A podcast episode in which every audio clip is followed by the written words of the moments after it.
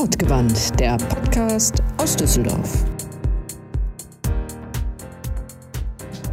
Manchen Menschen hört man einfach gerne zu. Meistens sind es die, die lieben, was sie tun, ganz bei der Sache sind, aus Überzeugung, aus Leidenschaft, warum auch immer. Mit diesen Menschen sprechen wir bei Wortgewandt. Wir, das sind Philipp, Shanti und Christiane.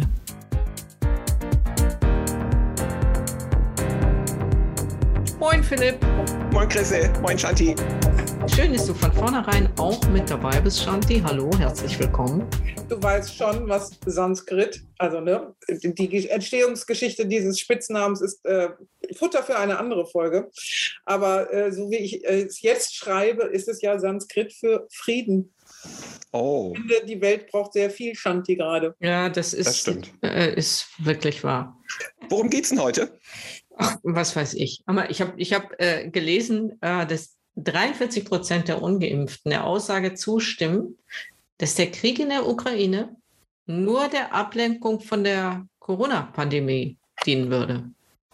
Und 32 Prozent glauben, dass der Krieg künstlich dramatisiert wird wegen der Pandemie. Das liegt aber daran, dass die Geimpften alle den Chip von Bill Gates haben und wir haben halt die richtigen Informationen dadurch direkt zugesendet, oder? Es ist alles sehr verwirrend. Aber es passiert auch so viel. Ich sag's dir. Man muss Schritt halten. Es ist nicht einfach, sich die wichtigen Informationen zu sammeln, bei dem was alles passiert. Ja, allerdings. Manche Sachen gehen auch völlig unter. Äh, es sind ja bald Landtagswahlen, ne? Ja, stimmt. Am 14. ist Eurovision Song Contest und am 15. gehen wir ein Kreuzchen machen. Also zweimal abstimmen. Samstag abstimmen und Sonntag viel wichtiger auch ja. abstimmen fürs Land. Und ihr wisst, was ihr wählt. Ich weiß das. Meistens. Wobei ich mich noch nicht wirklich erkundigt habe, wer da so auf den Listen steht. Also ich weiß, welche Partei es wird, aber ich müsste mich noch mal genauer erkundigen, welche Person denn da namentlich auch mit drauf ist. In Düsseldorf haben wir den Vorteil, wir haben ähm, eine Spitzenkandidatin einer Partei, die hier wohnt, von den Grünen. Och. Und die kommt aus Düsseldorf, kandidiert in Düsseldorf und die kennt man dann wenigstens. Wer ist denn das? Ich frage, ich oute mich als unwissend. Hau mal Namen äh, raus. Mona Neubauer. Ah, schon mal gehört. Du bist ja super vernetzt, kennst die, triffst die täglich beim Kieser-Training und schwätzt mit der immer mal über Landespolitik. Ich glaube, die ist gar nicht bei Kieser. Und ich kenne die auch nicht. Äh, mich brauchst du nicht fragen, ich bin ein ähm, meine, meine, meine, mein, hm, wie will man, das, will man das ausdrücken? Meine Bürgerpflicht wäre, sich über Politik zu informieren. Ich vernachlässige dies sträflichst. Mit anderen Worten, ich kenne sie nicht.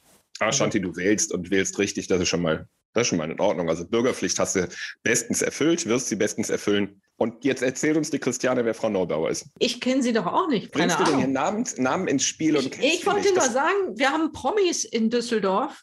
Ja, hopp, hopp, lad die ein. Mit der wollen wir reden. Wir sind hier ein Podcast. Ah, okay. Ich, Gehst du mal fragen. Ich, Hoppe Galoppe. ich kann es versuchen. Mach mal. Das wäre cool. Das wäre Politprominenz bei uns im Podcast. Das wird eine stille Folge für mich. ja, äh, ich frage mal nach. Gehst du fragen? Ich frage.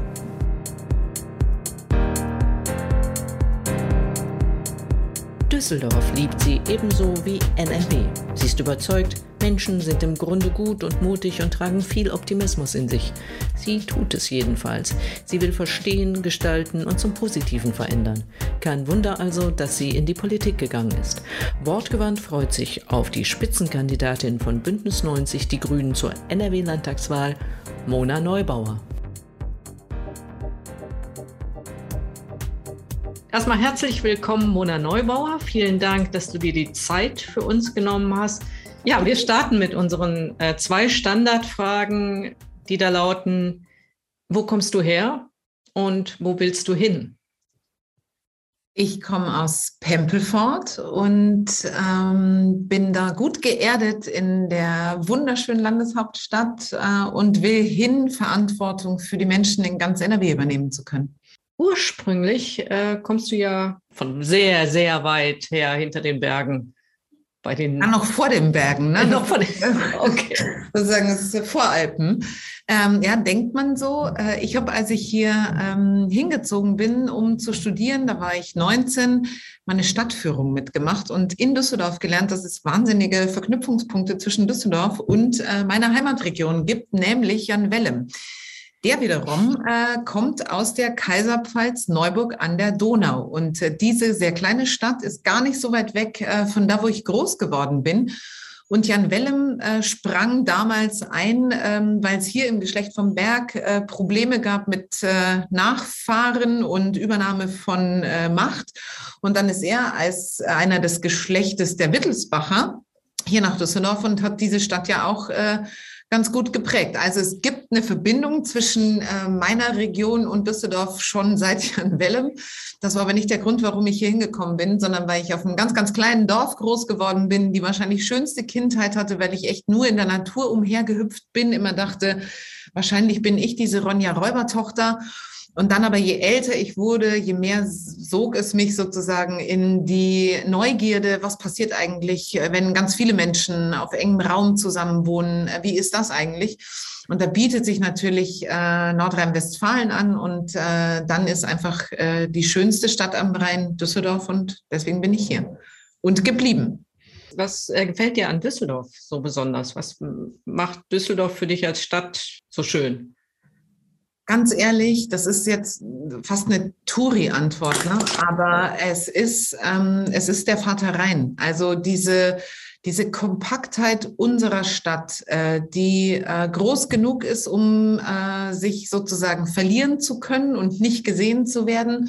Auf der einen Seite und auf der anderen Seite einfach dieser Strom, der unsere Stadt so prägt, äh, der ganz wunderschöne Blicke erlaubt, der es möglich macht, dass man sich da auch in stressigen Zeiten ans Ufer setzt, ähm, mit äh, einem Kaltgetränk äh, seiner oder ihrer Wahl und einfach auf den Rhein guckt und die Gedanken äh, strömen lässt. Das ist schon echt äh, Lebensqualität hoch zwölf.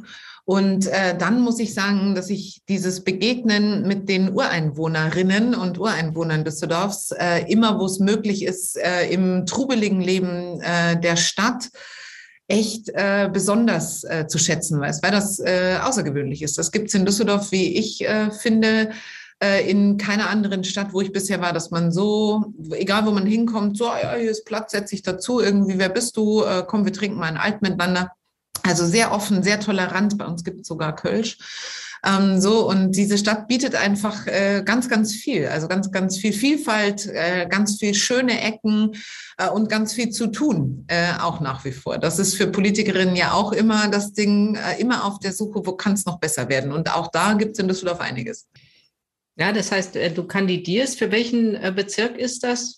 Der Stadtbezirk 1, Stadtbezirk mhm. 5 und Teile des Stadtbezirkes 6. Was bedeutet das, was ich gerade sage, in Stadtteilen ausgedrückt? Bedeutet das, dass äh, von der Karlstadt äh, bis hoch nach äh, Kaiserswerth ähm, auf der rechtsrheinischen Seite äh, der Wahlkreis äh, Nord ist und äh, Mörsenbruch und Rath noch mit dabei sind. Und was machst du oder was trägst du in den Landtag, ins Land von Düsseldorf? Welche Interessen siehst du hier besonders, die du vertreten möchtest für Düsseldorf? Naja, erstmal ist, glaube ich, schon äh, entscheidend, dass man sagt, diese besondere Rolle, die die Landeshauptstadt für ein Bundesland hat, und Düsseldorf ist die Landeshauptstadt, die äh, kann man nicht gut genug äh, mit Kooperation und Kollaboration füllen. So, ne? Also, dass das nicht zwei nebeneinander schwebende Systeme sind. Da gibt es diese Landesbubble und die Landeshauptstadtbubble und die haben nichts miteinander zu tun. Das muss man, glaube ich, einfach immer im Blick haben, dass wir auch als Landeshauptstadt, finde ich, Vorreiterfunktion äh, übernehmen müssen, aus dieser Verantwortung auch äh, in Genuss zu sein, die Landeshauptstadt dieses äh, wunderschönen Bindestrichlands zu sein. Und dabei gibt's, finde ich, also gerade wenn man in der Innenstadt wohnt, so wie ich, ähm, ganz viel zu tun in zwei Bereichen. Das ist der erste, die Verkehrswende. Oh Gott, brauchen wir die dringend. Und äh, da braucht Düsseldorf auch tatsächlich einfach nochmal zusätzlich Unterstützung, auch von Landesseite, wenn es darum geht, die Investitionen tätigen zu können, dass wir wirkliche Alternativen schaffen zu der Notwendigkeit, mit dem eigenen Auto von A nach B zu kommen. Und damit meine ich jetzt ähm, für jemanden wie mich, ne, ich wohne äh, in der Innenstadt, ich äh, äh, brauche kein eigenes Auto, weil ich mit Fahrrad, Bus und Bahn einfach oder den Füßen überall hinkomme, wo ich hin muss. Ähm, aber für die, die meinetwegen irgendwo im Umland von Düsseldorf wohnen und keine komfortable, bezahlbare und bequeme Art haben, außerhalb des eigenen Autos einzupendeln, die bringen ja viele Autos in unsere Stadt, damit verbunden Lärm und äh, schlechtere Luft. Und deswegen muss das Land die Mobilitätswende im ganzen Land machen, damit wir da sozusagen die Städte den Menschen zurückgeben. Das hilft auch den Düsseldorferinnen und Düsseldorfern, ob jetzt in Lohausen äh, oder in Bilk, in Grafenberg äh, oder in Herd. Also da äh, ist das Land einfach gefordert, dass man das hinkriegt, weil das auch ein wesentlicher Teil ist dafür, dass wir Klimaschutz endlich ernst nehmen, weil äh, der Verkehrssektor bisher da einfach nicht liefert. Also ne, auch der Verkehrssektor muss ja umweltfreundlicher und klimaschonender werden.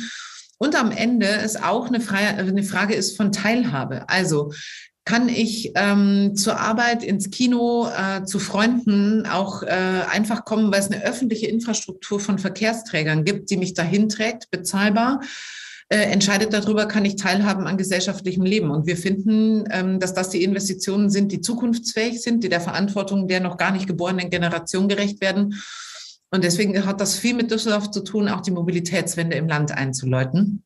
Und das andere, was ich aus Düsseldorf mitnehme, äh, ich erwähnte, dass ich in der Innenstadt äh, lebe und die Wohnung, in der ich äh, zur Miete wohne, kann ich mir deswegen leisten, weil ich in der jetzt seit ähm, 17 Jahren lebe. Würde ich heute eine vergleichbare Wohnung in dem Stadtteil suchen, könnte ich sie mir einfach nicht mehr leisten. Und deswegen ist die dringende Notwendigkeit, bezahlbaren Wohnraum zu schaffen. Und das ist einerseits dadurch, dass man wirklich auch neue Wohnungen baut, aber auch einfach die Möglichkeiten, die man hat, ähm, über Regeln, die Mietpreisexplosionen zu verhindern. Das sind zwei ganz wichtige Teile, die ganz viele Menschen hier äh, in Düsseldorf treffen. Das kennen wir alle, dass plötzlich gute Freunde ähm, Düsseldorf verlassen, weil sie es nicht mehr leisten können, hier zu leben. Das ist vor allem, ne, wenn die sich entscheiden, Kinder zu kriegen, dann äh, ziehen die aufs Land oder äh, weiter weg von Düsseldorf, weil man sich da noch irgendwie leisten kann.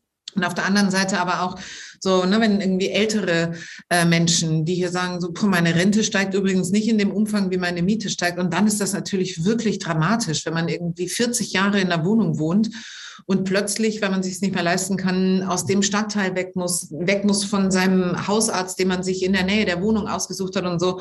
Also das ist auch eine Frage von Sozialpolitik, äh, bezahlbares Wohnen zu organisieren und eben eine Stadt ähm, äh, zu haben, in der ähm, alle zusammenkommen können und nicht nur die, die besonders viel Geld haben, weil der Zustand, dass sich äh, die Polizistin und der Altenpfleger die Wohnung in Düsseldorf nicht mehr leisten können, ist kein guter, sondern das kann man und muss man verändern. Und das sind jetzt beides, Mobilität wie auch Wohnen, ähm, keine politischen Vorhaben, die innerhalb von drei Monaten erledigt sind, ne? sondern das sind klare Zielformulierungen, auch eine klare Haltung dahinter und die Entschlossenheit, auch die notwendigen äh, Euros dafür zur Verfügung zu stellen.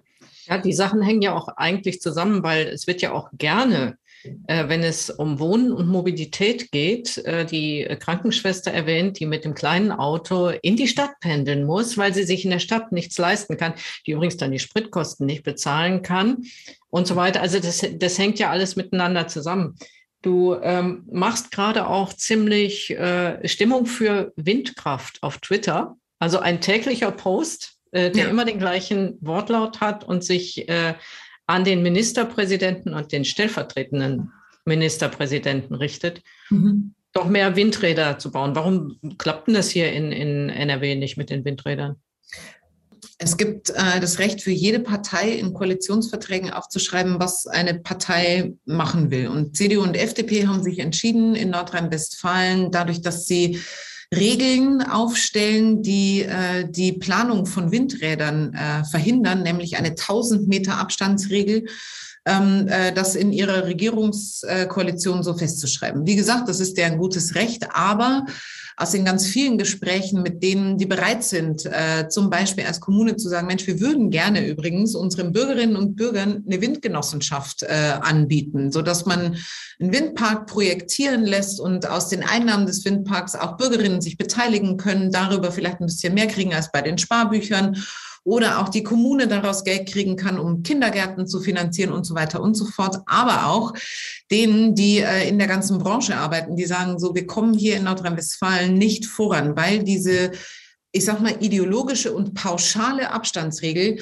einfach verunmöglicht, dass man in Gebieten, die dafür geeignet wären, auch Windräder aufstellen kann. Und ich habe angefangen, diesen Tweet, äh, den du gerade äh, benannt hast, ähm, äh, zu formulieren, auch als eine Folge auf den Ukraine-Krieg. Den Krieg, den Wladimir Putin gegen die Menschen in der Ukraine führt, dem wir mit harten äh, wirtschaftlichen Sanktionen begegnen und äh, auch nicht aufhören dürfen, jeden Tag aufs Neue abzuwägen, reicht das aus oder müssen wir noch nachlegen, aber dem wir vor allem damit begegnen äh, müssen, dass wir das, was wir tun können, unabhängig von Kohle, Gas und Diktatoren zu werden, dadurch, dass wir die Erneuerbaren ausbauen, äh, eben auch die Erpressbarkeit zu reduzieren. Und deswegen, weil das ein Satz ist, den man streichen muss aus dem Gesetz, ist das auch jetzt in dieser Legislatur noch möglich für äh, äh CDU und FDP, das zu machen, damit sozusagen das anlaufen kann und wir aufholen können, was in den letzten fünf Jahren nicht gelaufen ist. Ähm, ich habe ein großes Interesse daran, dass wir äh, unabhängig werden von Erpressbarkeit durch die äh, Importe von äh, den fossilen Rohstoffen. Ich weiß, dass die Bürgerinnen und Bürger dazu äh, bereit sind. Ich weiß, dass in der Wirtschaft das Potenzial steckt und deswegen braucht es jetzt eine Politik, die das auch mobilisiert und die aufhört, so zu tun, als wäre diese äh, Wende hin zu Erneuerbaren irgendwas, was man erleiden müsste. So ist es nämlich nicht, sondern man kann natürlich das nutzen, was da ist, ähm, durch eine Photovoltaikpflicht auf den äh, Dächern, wie gesagt, durch die Möglichkeit wirklich auch über Wind Strom und Energie zu generieren, weil eine Sache ist klar bei den beiden äh, Rohstoffträgern Sonne und äh, Wind, die schicken uns keine Rechnung und können uns nicht erpressen. Ja, ja, ja, man sieht ja auch den Zusammenhang mit den äh, fossilen Energien und den, der Abhängigkeit jetzt bei Putin. Es betrifft natürlich auch wieder uns direkt in Düsseldorf. Auch ähm, heute Morgen bei den Kollegen äh, von 4.0 war zu lesen, es gibt äh, schon, schon sehr, sehr viele Flüchtlinge, die auch spontan hier äh, nach Wohnungen suchen. Äh, in dem Zusammenhang hat der Christian Herrendorf darauf hingewiesen, dass wir in Anführungszeiten Altgeflüchtete haben, äh, die vom Syrienkrieg oder aus Afghanistan geflohen sind. Davon hätten eigentlich schon 1159 äh, einen verfestigten Aufenthaltsstatus und könnten eine Wohnung bekommen. Nun gibt es viele Menschen in Düsseldorf, die Wohnungen anbieten für Ukrainer. Ähm, es ist ja auch die Frage, wie macht man das mit denen, die eigentlich schon da sind, die schon länger eine Berechtigung haben, eine Wohnung zu bekommen unter den Geflüchteten. Was sagt man denen denn jetzt eigentlich? Hm. Ich glaube, es sind ähm, das sind ein bisschen unterschiedliche ähm, Ausgangslagen, weil die Frage der, ähm, äh, der Geflüchteten, die auch vor Krieg übrigens geflohen sind, wo auch Wladimir Putin eine entscheidende Rolle äh, gespielt hat im Krieg in Syrien, ähm, äh, ist ja ein anderer, weil die ähm, sozusagen angewiesen sind, darauf bezahlbare Wohnungen zu bekommen. Und weil wir einfach merken, diese Notwendigkeit, jetzt wirklich Wohnraum zu schaffen, den man sich leisten kann, äh, ist nicht ausreichend passiert einfach in den letzten Jahren. Und ähm, die sind aber in Teilen ja ähm, schon etabliert hier als Mitmenschen in unserer, äh, in unserer Stadtgesellschaft, in unserem Nordrhein-Westfalen. Und das verstärkt einfach nochmal das, was ich vorher gesagt habe. Wir brauchen dringend bezahlbaren Wohnraum. Und das, was jetzt gerade ähm, äh, die Herausforderung mit den Geflüchteten aus der Ukraine ist, ist, dass es ähm, eine äh, nicht kalkulierbare Menge an äh, Menschen ist, die sich äh, auf den Weg macht, äh, vor Tod und Leid flieht die ähm, viel, viel besser verteilt werden muss innerhalb Europas, aber auch innerhalb der Bundesrepublik, damit es planbar wird für die, die vor Ort jetzt organisieren. Und ich will da explizit sagen, das, was äh, hier in Düsseldorf äh, äh, läuft an ähm, an Ankommen als Geflüchteter oder Geflüchtete aus der Ukraine. Was da, und das sage ich nicht, weil die Amtsleiterin eine Grüne ist, sondern weil sie es geschafft hat, ein, sozusagen ein Kollaborationsnetzwerk zu schaffen, für genau solche Krisensituationen vorbereitet zu sein und dann dafür zu sorgen, nach besten Möglichkeiten, die sie als Kommune hat, dass die Geflüchteten auch ähm, Schutz, eine warme Unterkunft und was zu essen und sogar Gesundheitsversorgung bekommen. Das ist ganz, ganz wichtig, dass Düsseldorf dann nie aufgehört hat, sozusagen das vorzuhalten, dass für den Fall, dass wieder Geflüchtete in höherer Anzahl zu uns kommen, wir eben dieses Gesicht, was Düsseldorf ja immer zeigt, nämlich Humanität, Vielfalt und Toleranz eben auch institutionell übersetzt bekommen. Und was jetzt gerade läuft, sind ja Angebote von Privatleuten, die sagen, ich kann mir gut vorstellen, Geflüchtete aufzunehmen. Und das ist jetzt schon auch nochmal ein Unterschied zu denen, die aus Syrien äh, hierhin geflohen sind. Aus der Ukraine kommen gerade größtenteils Frauen mit Kindern. Und vielleicht ist das für Privatleute leichter vorstellbar, mhm. sich ähm, Frauen mit Kindern äh, äh vorzustellen, die aufzunehmen. Ich plädiere sehr dafür, dass da der Staat ähm, diese Angebote wirklich prüft und äh, nicht, äh, ich sag mal, leichtgläubig sagt, Mensch, das ist ja toll, dann übernehmen das jetzt Privatleute, weil es zwei Dinge gibt, nämlich erstens, da kommen Menschen zu uns, die haben im schlimmsten Fall schon ähm, Verwandte oder die Väter von den Kindern im Krieg verloren. Die sind selber in einer maximalen Traumasituation.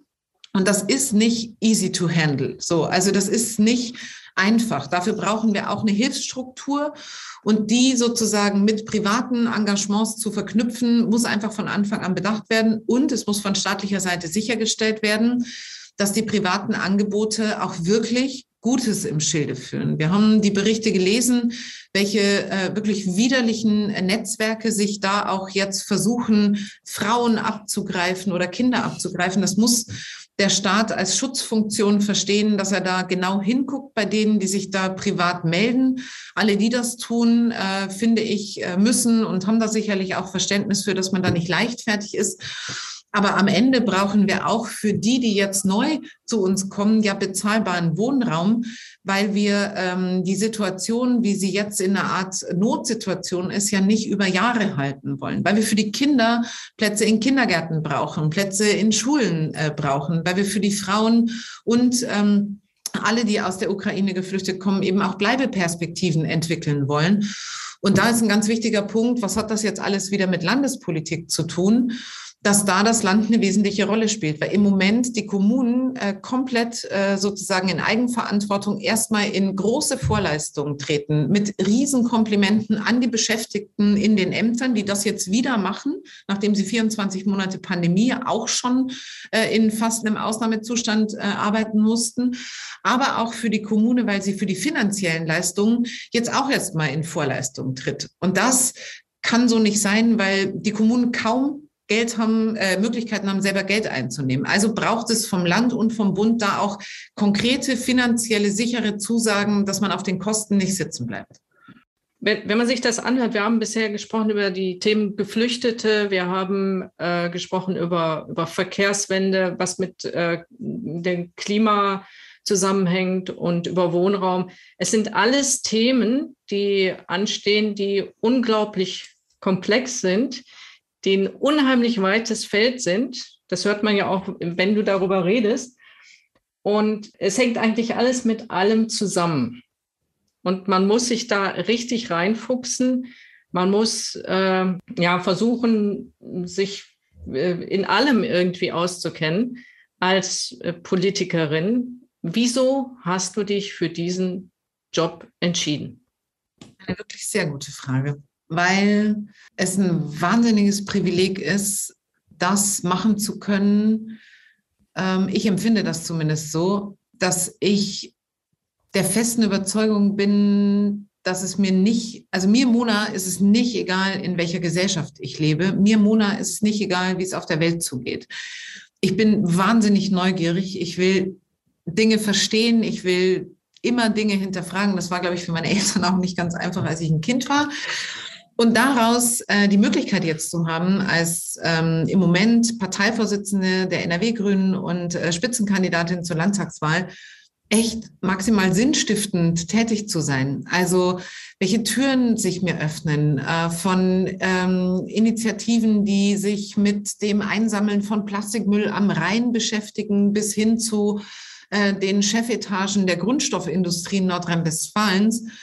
Und das dafür zu nutzen, dass ich fest davon überzeugt bin, ähm, dass es äh, möglich ist, ähm, die Welt zu einem besseren Ort zu gestalten, weil ich so viel erfahre, wie wahnsinnig mutig Menschen sind, wie viel Optimismus Menschen in sich tragen, dass Menschen im Grunde gut sind und in Frieden leben wollen, weil sie eine gute Zukunft für sich und äh, meinetwegen auch ihre Freunde, ihre Kinder haben wollen.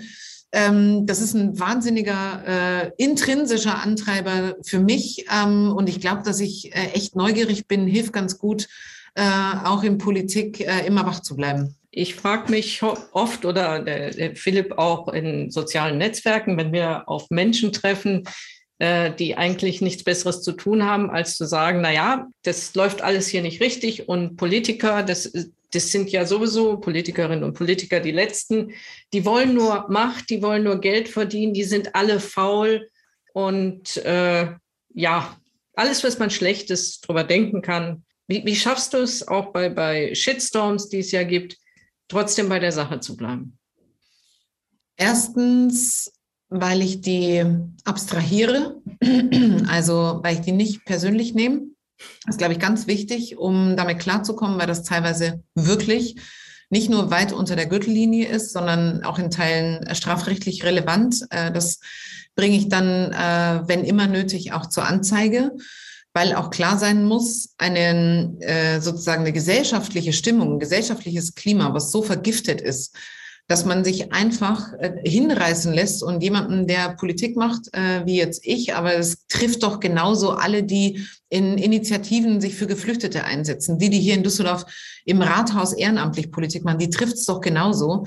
Und man kann Kritik äußern. Davon lebe ich auch als Politikerin, dass mir jemand äh, seine oder ihre Meinung sagt. Ne? Das ist überhaupt nicht, das ist nicht der Punkt. Der Punkt ist, geht man unter die Gürtellinie und äh, wertet man sofort irgendwie die Person im Ganzen ab. Und äh, uns Frauen in der Politik trifft es immer äh, besonders, weil es immer direkt auch sexualisierte Gewalt ist gegen uns. Ne? Also es hat alles immer was damit zu tun, dass wir äh, Frauen sind und unsere Frauenkörper für Politik einsetzen und nicht so wie es die häufig ja in rechtsextremen Netzwerken gut äh, zu Hause befindlichen Hater dann eigentlich finden für Frauen äh, mit der Reproduktion äh, des deutschen Volks, um es auch mal echt auf den Punkt zu bringen.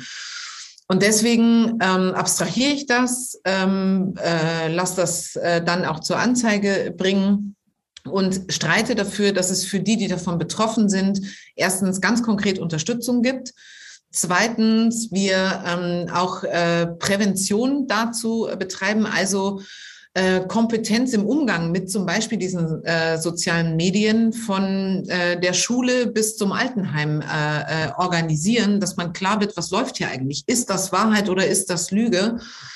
Und der letzte Punkt, dass wir uns dessen bewusst werden, dass es ähm, Kanäle sind, in denen Radikalisierung stattfindet, wo das Thema eigentlich egal ist, weil es einfach gut verknüpfte Netzwerke sind, weit gesteuert auch aus Russland, die einfach versuchen, unsere freiheitliche Demokratie und die Werte, die dahinter stecken, anzugreifen. Und deswegen ist das ein knallhartes Politikfeld, ähm, dem man sich auch äh, entgegensetzen muss. Wenn ich ähm, das, was mir so in den Social Media begegnet, äh, Freunden erzähle oder schon mal zum Beispiel an Unis ähm, eingeladen bin, um über das Thema zu sprechen, wie kann man eigentlich einen Rechtsrahmen ins Internet bringen und so, dann sind die immer einigermaßen sprachlos und stellen genau die Frage, die du auch gestellt hast, wie, wie hält man das eigentlich aus? Und mir wird durch das Nachfragen, wie hält man das eigentlich aus, äh, immer erstmal nochmal klar, was ich da eigentlich aushalte, respektive was da eigentlich äh, wirklich los ist. Das heißt, professionelle Distanz zu den Hatern und politischer äh, Kampf äh, gegen sie, damit es einen Rechtsrahmen gibt und Schutz für die Opfer. Wie oft passiert es denn, dass wirklich dieser Shitstorm, die Hater, Social Media in den schlechten Seiten an dich rankommt? Also ist da, du bist ja nicht permanent online, weil du bestimmt 25.000 andere Dinge zu tun hast. Hm. Wie oft kommt dann das tatsächlich an dich dran? Na, das folgt so einer bestimmten Logik, würde ich sagen, immer dann, wenn ich ähm, differenziert mich zur Frage von Aufenthaltsstatus von Menschen, die nicht ähm, ursprünglich äh, äh in Deutschland geboren sind oder die deutsche Staatsbürgerschaft haben, dann kann ich mich eigentlich sicher darauf verlassen, dass irgendjemand das zitiert, das äh, via E-Mail, äh, in äh, Messenger-Gruppen oder auf Twitter sozusagen gegen mich verwendet. Also es ist immer, ne, die lesen in, in der Zeitung was darüber oder auch jetzt in, während der Pandemie, äh, egal was ich getwittert habe, darunter hat sich quasi mit dem Tweet immer ein Honigtopf aufgestellt, der äh, diesen Schwarm von äh, äh, Corona-Leugnern, die jetzt übrigens große Überschneidungspotenziale zu den Putin-Verstehern haben. Also es ist eigentlich fast egal, was ich sage. Die finden Anlässe, ihre Botschaften loszuwerden, die was damit zu tun haben, dass äh, ich äh, nicht ernst zu nehmen bin, weil ich eine Frau bin, ähm, dass ich äh, zum bin, weil ich äh, von den Grünen bin. Also wirklich Abwertung als äh, Prinzip und ähm, Themen, anla also anlasslos eigentlich. Anlasslos finden die Anlässe dafür. Ja. Hm. Also eigentlich täglich. Eigentlich dann ja mit jedem Post, mit jedem Bewegen. Ja, in den, unterschiedlichen Ausprägungen. Ne? Also es sind mal so wenige Einzelne und manchmal äh, merkt man so, auch jetzt gab es wieder eine Info an weitere Kreise und dann merkt man so, jetzt gibt es aber häufig oder heftig äh, Kommentare so. Genau, ja.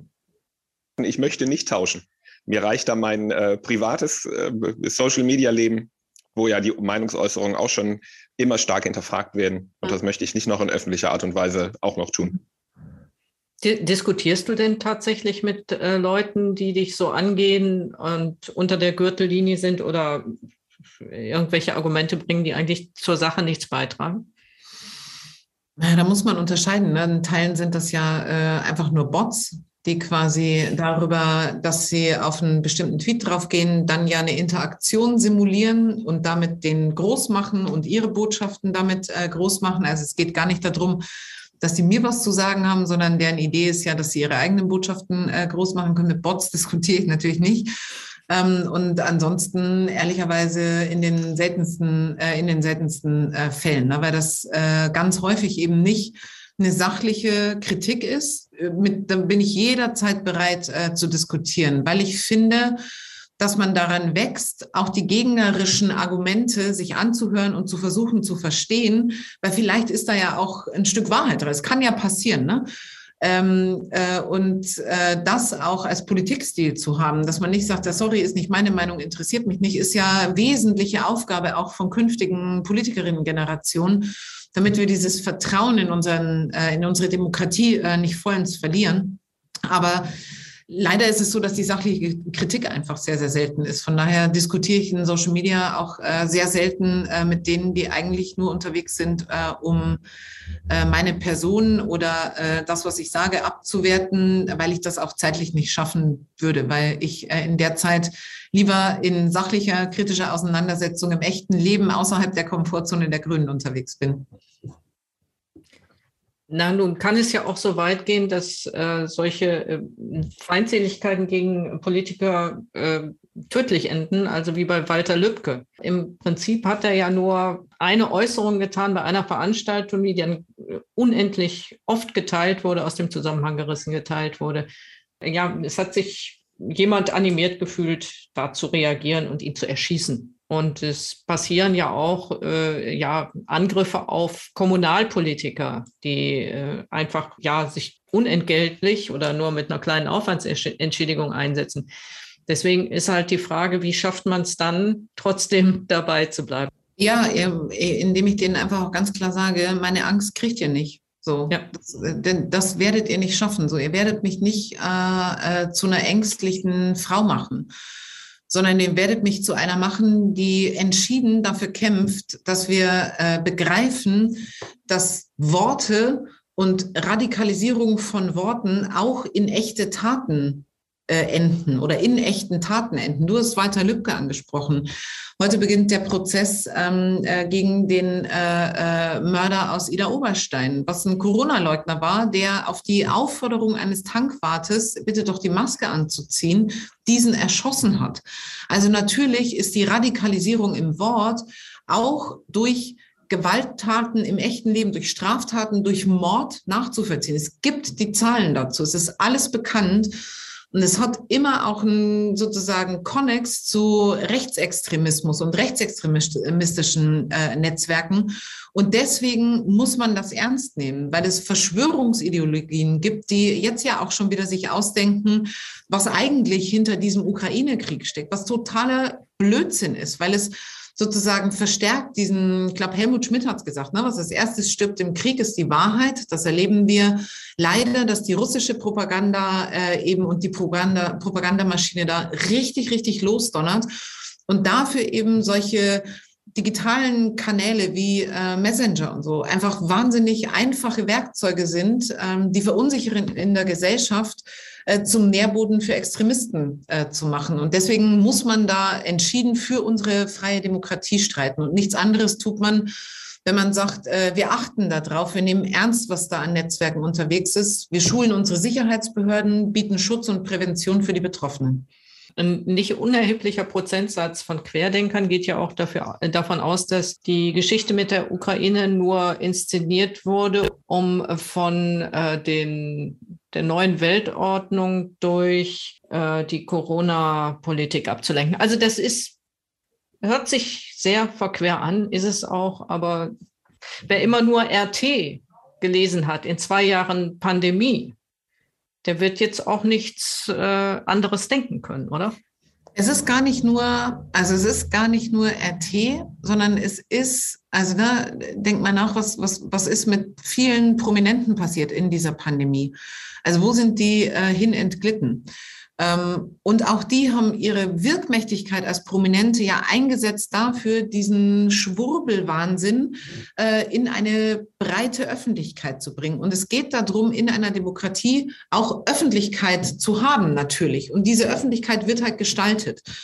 So, und deswegen ist das, was du angesprochen hast, ne, die neue Weltordnung, da steckt dahinter nichts anderes als knallharter Antisemitismus. So, und äh, zu Antisemitismus kann es nur eine Antwort geben, lassen wir nicht zu, Punkt. So, wir haben hier keinen Platz dafür. Wir verantworten äh, das schlimmste Kapitel der Weltgeschichte bisher. Und wenn wir sagen, wir haben aus dieser Geschichte gelernt, müssen wir jetzt auch konkret diese Verschwörungsideologien als solche enttarnen, klar machen, dass sie verstanden werden können und dann entsprechend was dafür tun, dass Bürgerinnen und Bürger, Menschen, egal welchen Alters, Wahrheit von Lüge unterscheiden können. So, das ist äh, eine riesige Aufgabe, aber das ist eine äh, wichtige Aufgabe, weil sie gerade durch die Propagandamaschine ähm, aus Russland äh, tatsächlich nochmal unter einer neuen äh, Zerreißprobe steht, würde ich so bestätigen, ja. Äh, manche Menschen kann man auch gar nicht mehr erreichen, die in Telegram-Gruppen, würde ich sagen, wüsste ich nicht wie. Also Telegram ist ja, ist ja auch zweischneidig, wenn, wenn du in der Autokratie lebst und nur noch Telegram zur Verfügung hast, um frei zu kommunizieren, äh, oder ob du in einer Demokratie lebst und das nutzt, um endlich an die Wahrheit zu kommen. Aber ich, ich wüsste nicht, wie man äh, solche Menschen, die da nur noch kommunizieren, überhaupt noch erreicht. Es gehört ja alles miteinander zusammen. Du hast halt in diesen Gruppen die Verunglimpfung der Medienlandschaft. Glaubt denen nichts mehr, hier ist auch alles gesteuert. Dann fängst du an, oh, dann muss ich mich ja alternativ und dann landest du automatisch irgendwann in den Kanälen und befeuerst halt immer wieder deine eigene Blase. Das heißt, irgendwie müsse man es ja noch hinkriegen, der Medienlandschaft, das, was wir wissen, die Kompetenz wieder zu sie war ja nie weg, aber ne, also diese Wahrheitskompetenz wieder deutlicher herauszustellen. Also es ist einfach, es ist alles perfide ineinander gezahnt. Also die nennen sich ja selber auch die alternativen Medien, ne? Also die stehen ja in Opposition zu den ne, Systemmedien. Ich, man kann es nicht hören, dass ich Gänsefüßchen äh, zu dem Wort gemacht habe. Äh, aber ähm, tatsächlich ist das einfach eine riesige Aufgabe, weil ganz viele auch gerade Erwachsene sind ja über die Möglichkeit, äh, in digitaler Kommunikation dabei sein zu können, über WhatsApp, über Telegram, über unterschiedliche Messenger, äh, auch sozusagen äh, aus dem, also den Sprung ins kalten Wasser wagend in so eine Form von Messenger-Diensten gekommen. Und die positive Form davon ist, wenn ich das sagen darf, aus der Erfahrung, dass auch meine Mutter ähm, WhatsApp für sich entdeckt hat, dass man diese furchtbar gut gemeinten, aber schwer zu ertragenden animierten Schmetterlingsvideos zugeschickt bekommt, okay. die einem ein schönes Wochenende wünschen, wenn ihr wisst, was ich meine.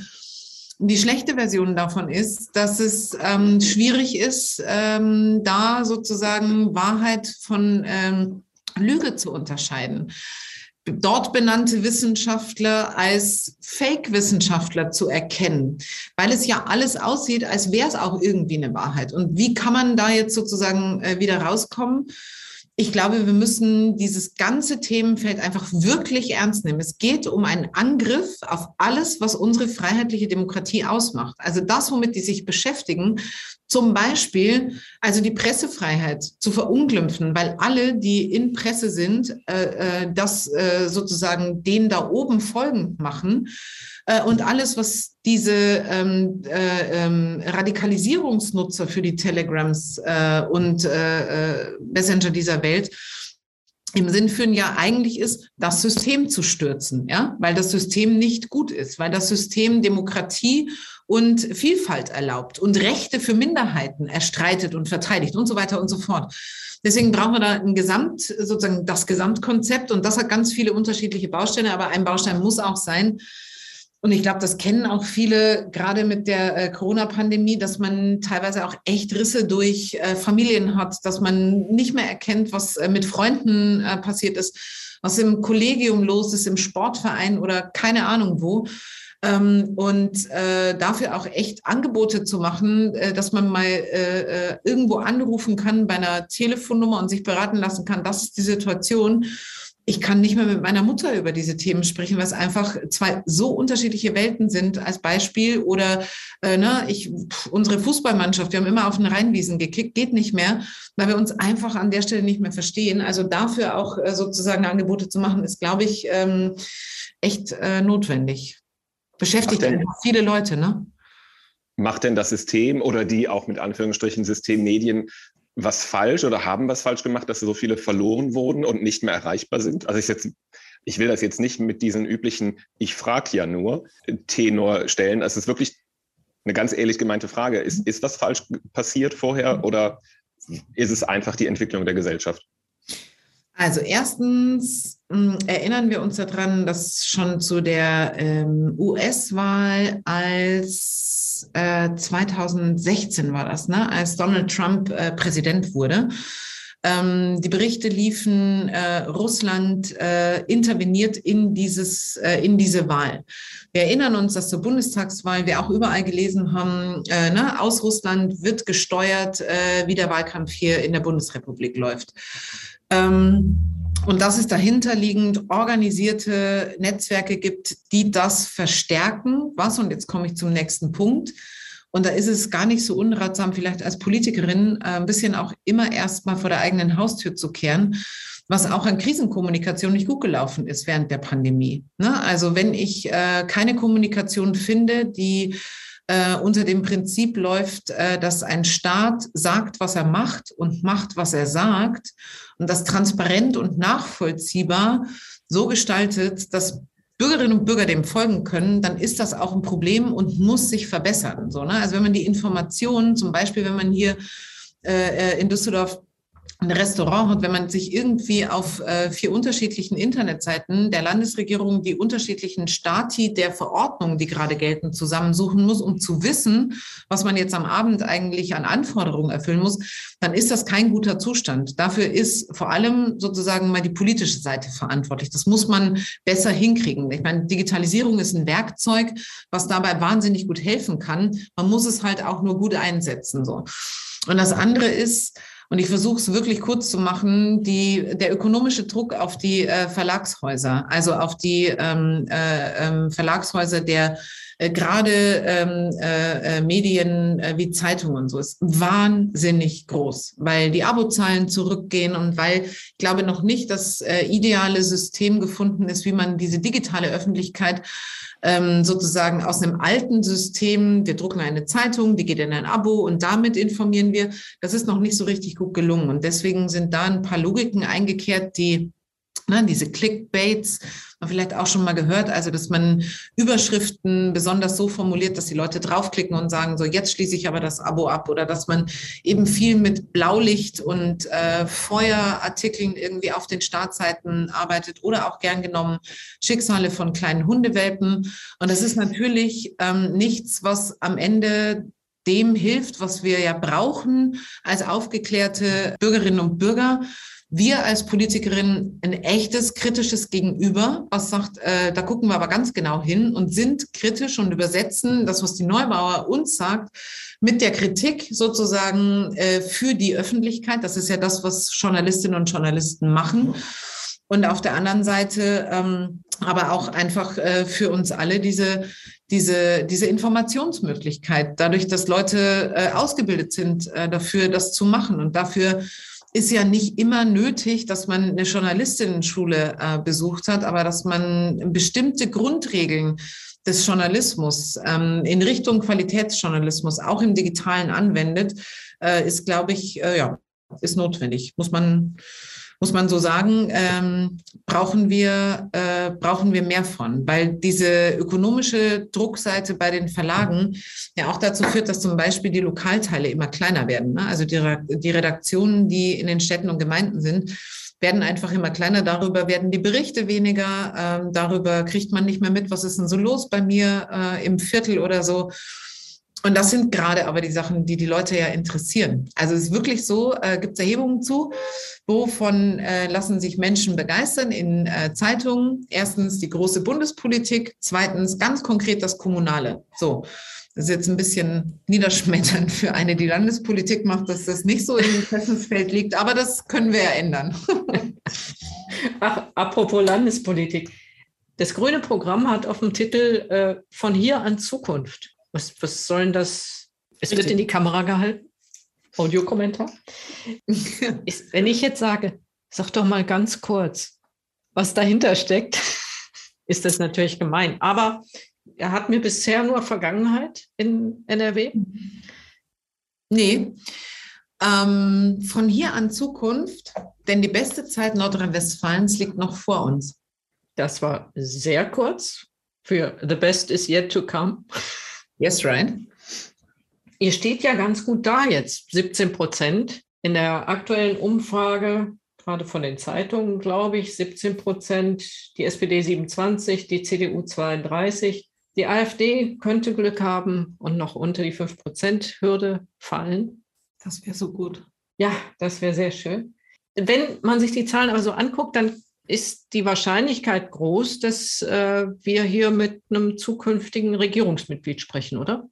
Ja, ich sag mal so, wir treten jetzt nicht an als äh, Partei zu diesem Wahlkampf, um weiterhin an der Seitenlinie zu stehen und reinzumeckern, dass es eigentlich besser geht, sondern ähm, wir haben die letzten fünf Jahre genutzt, ähm, echt hart zu arbeiten, viel zu arbeiten, viel draußen unterwegs zu sein. Draußen heißt, ähm, ja, auch in Gremien, Sitzungen und Ausschüssen. Wertvolle Arbeit äh, im Landtag natürlich, aber mit dem echten Interesse zu verstehen, was ist los bei den Bürgerinnen und Bürgern, was beschäftigt die, was braucht die Wirtschaft, was müssen wir ähm, für die Umwelt tun. Also wirklich sozusagen das riesige Portfolio äh, permanent äh, aufgesucht außerhalb der grünen Komfortzone, daraus ein Programm entwickelt, wo unsere Ideen verknüpft wurden mit dem, was uns ähm, das echte Leben gesagt hat, was notwendig ist und wo wir verstanden haben, das echte Leben hat so viel Potenzial und jetzt brauchst du eine Politik, die den Mut hat, Haltung zu zeigen, im Ziel klar zu sein und auf dem Weg dahin mit einem gewissen Pragmatismus äh, äh, umzugehen. Und deswegen ja, äh, treten wir ganz klar an, auch Verantwortung für die Menschen in Nordrhein-Westfalen äh, zu übernehmen. Am Ende aber äh, entscheiden darüber äh, die Bürgerinnen und Bürger. Und deswegen ist jede Umfrage ein wertvoller irgendwie Stimmungsbarometer. Aber entscheidend ist am Platz und der ist am 15.05. und um 18 Uhr schließen die Wahllokale. Ich kann nur immer wieder dafür werben, echt sich an dieser Wahl zu beteiligen, seine Stimmen abzugeben. Wenn man mich fragt, sage ich alle Stimmen für den Wandel. Von hier an Zukunft äh, wählt die Grünen. Aber ähm, das äh, Vertrauen auszusprechen, ist die große Möglichkeit äh, für Bürgerinnen und Bürger in der freien Demokratie in geheimer Wahl. Und das werden hoffentlich ganz viele in NRW machen am 15. Mai. Also äh, da ist noch mehr drin als die 17 Prozent wahrscheinlich, oder? Alles ist äh, drin. Also ne, das Rennen ist offen. Und ja, ich, das, das klingt jetzt vielleicht ein bisschen komisch, ne? aber wer hätte denn sechs Wochen vor der Bundestagswahl gedacht, dass wir am Ende in einer Ampelregierung landen? So hätte niemand gesagt, denn alle gesagt, so, ja, ist ja klar, das gibt das oder das oder das. Also die gesellschaftlichen Stimmungen sind ja wahnsinnig schwankend. So. Und deswegen wissen wir heute nicht, wie in acht Wochen eine Stimmung ist und welche sozusagen Partei es geschafft hat, auch mit einer politischen Grundhaltung diesen Stimmen was entgegenzusetzen. Zum einen, also um nicht von, weiß ich nicht, 32 Prozent auf acht Prozent runterzugehen.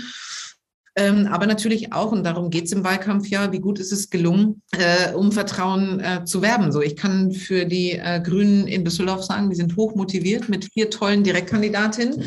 Äh, ich kann das für 26.000 Grüne in ganz Nordrhein-Westfalen sagen. Äh, wir wollen es wissen. Ähm, und wir sind uns dessen vollkommen klar, dass gerade das Tagesaktuelle ein überhaupt nicht äh, die Landtagswahl im Kopf ist. Ne? Ich meine, das müssen wir uns einmal vor Augen führen dass wir gerade ähm, miteinander reden äh, in einem Zeitpunkt, wo äh, ein Angriffskrieg gegen Europa läuft. So. Und es ist nachvollziehbar, dass deswegen gerade die Landtagswahl nicht im Fokus äh, der Menschen steht. Und es ist wichtig, äh, auch zu sagen, dass wir als Grüne in diesem Bewusstsein unseren Wahlkampf natürlich angemessen äh, gestalten werden äh, der aktuellen Situation, aber dass wir eben auch klar sind, dass wir nicht den Mut verlieren werden, weil das auch das ist, was wir, glaube ich, gegenüber den Menschen in der Ukraine ausstrahlen müssen, dass diese Möglichkeit zu haben, als Oppositionspartei eine andere Meinung zu haben als die regierungstragenden Parteien und nicht Gefahr zu laufen, in Knast zu kommen, sondern das machen zu können. Den Wettstreit um die besten Ideen für die Zukunft ist halt ein Privileg, dessen Möglichkeiten wir nutzen wollen. Bietet es Chancen jetzt in der äh, anstrengenden und trubeligen Zeit, wo viel passiert auf der Welt, in, als Oppositionspartei anzutreten? Oder ist es eher der große Stein, der im Weg liegt, um den man immer drumherum muss im Wahlkampf. Es ist ja noch ein bisschen komplizierter, weil wir im Bund ja in Regierungsverantwortung sind. Ähm, und ich finde es wahnsinnig wohltuend, ähm, dass es da eine Regierung gibt, ähm, die Verantwortung übernimmt, die sich dessen klar ist, was da gerade passiert äh, innerhalb Europas äh, durch Putin. Ähm, dass wir mit äh, Robert Habeck als Vizekanzler und Annalena Baerbock als Außenministerin zwei Menschen haben, die wirklich auch mit Kompass und Haltung äh, an der Spitze der Bundesrepublik äh, stehen und ähm, aber auch das ganze Kabinett, glaube ich, nach Möglichkeiten äh, Lösungen sucht für diese äh, außerordentliche Situation und Zeit, in der wir ab jetzt leben. Und wir haben Oppositionspolitik in NRW immer so betrieben, dass wir nicht nur, weil es äh, äh, nicht unsere, also nur weil wir Opposition sind, wir laut drauf äh, gesprochen haben auf Vorschläge der Regierung, sondern dass wir sehr wohl an Stellen, wo es notwendig war, ähm, sozusagen staatstragend zu sein und zusammenzuhalten als demokratische Parteien. Das war zu Beginn der Pandemie. Das ist jetzt äh, in dieser Kriegssituation, in der großen Herausforderung wie schaffen wir es, ähm, Wohnraum für Geflüchtete zum Beispiel zu organisieren? Da wissen wir schon, äh, was Anstand äh, bedeutet und äh, dass es für die ja ohnehin verunsicherte Gesellschaft ähm, nicht gut ist, wenn man dann auch noch einfach um des Opponieren Willens sagt, so, sondern dass man eben äh, klar in der Sache sagt, das geht besser, aber dass man es äh, eben nicht als einen populistischen Oppositionswahlkampf führt. So. Eigentlich hätte man äh, wahrscheinlich als Grüne gerne gerade Habeck und Baerbock hier als Wahlkämpfer, weil die äh, extrem gute Figur in der Bundespolitik gerade Tag heute, 21. März machen. Robert Habeck kommuniziert sehr gut, obwohl er in Katar zu Besuch ist und da äh, sicherlich auch ein äh, Menschenrechts, äh, ein Regime, auf ein Regime trifft, das nicht so äh, gerade die Menschenrechte hochachtet. Äh, in seiner Kommunikation ganz klar. Gleiches gilt für äh, Annalena Baerbock. Also von daher wäre das ein guter Rückenwind, wenn Sie dabei wären im Wahlkampf.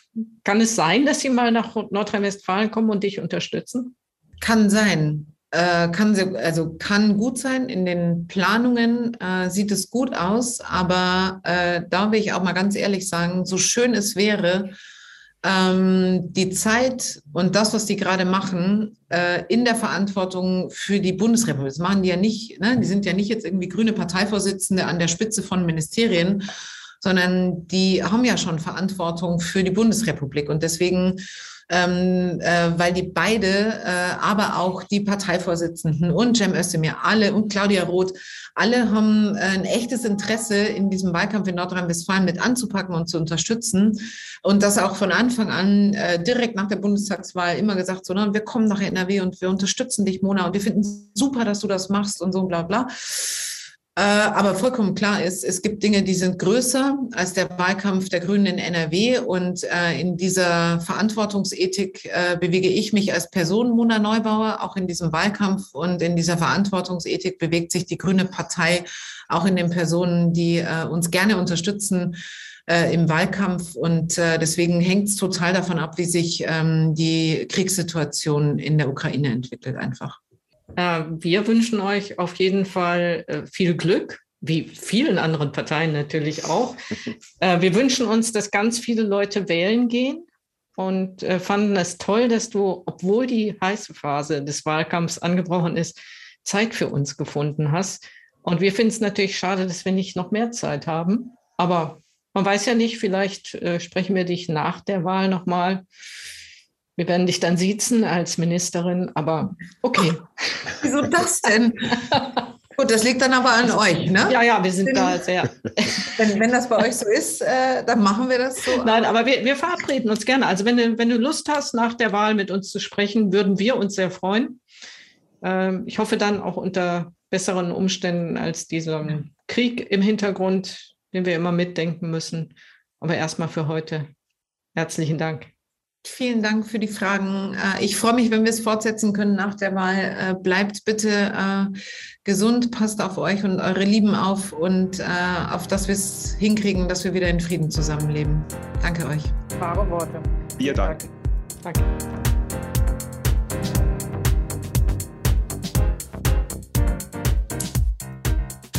Ihr seid so still. Ich bin geplättet. So viel Zusammenhänge und Verwirrungen und Sätze und Bedingungen und ich möchte nicht tauschen mit der guten Frau. Nee, so nach dem Motto, ich bleibe bei meinem Job. Ja, was man alles wissen muss und was du alles auf dem Schirm haben musst. Und du musst ja in jeder, also es hat ja wirklich sehr gut gemacht, du musst ja auf jeden Satz, auf jede Frage mit vielen intelligenten Sätzen antworten. Das kann ich noch nicht mal bei euch hier, geschweige denn irgendwie auf einer Bühne oder in einem politischen Gremium. Und dann trotzdem sympathisch rüberkommen. Also würden das wir stimmt. das machen, dann wären wir einfach nur Du würdest auch sympathisch rüberkommen. Dann bin ich mir ganz sicher. Hohe Kunst. Ja, ich möchte es nicht machen. Also ist gut, wenn andere das machen. Und äh, ich glaube, äh, wir, wir, hören jetzt nicht auf mit Spielen gehen, sondern wählen gehen, oder? Ja, ich glaube, wir, die Folge kommt hoffentlich weit vor der Landtagswahl. Das heißt, wir können das noch öfters raushauen mit dem Wählen gehen, vielleicht informieren gehen und dann eine demokratische Partei wählen. Ja, ja, das ist eine gute Idee. Informiert ja. euch. Lest Zeitung. Ja, mehr als drei Worte und mehr als die Überschriften, bitte. Und Internet die richtigen Seiten. Ja. Also nicht hier Telegram und RT, sondern vielleicht einfach mal das Parteiprogramm der Grünen, der Linken, der Roten, der Schwarzen. Einfach mal lesen. Du, du darfst die Gelben nicht vergessen. Es oh, Entschuldigung. Entschuldigung. Ja. Ja. ja. Ja. Und man kann ja auch mal Zeitung lesen, wie gesagt. Welche denn die FAZ? Oder die Zeit? SZ vielleicht aber auch mal den Lokalteil der Rheinischen.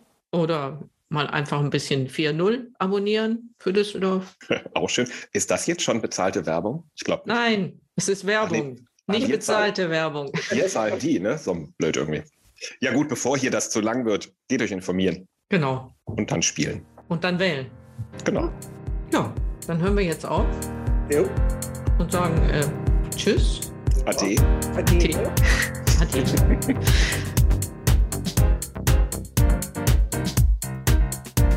Wortgewandt ist eine Produktion der LWP Kommunikation Düsseldorf mit freundlicher Unterstützung von Carouge Couture.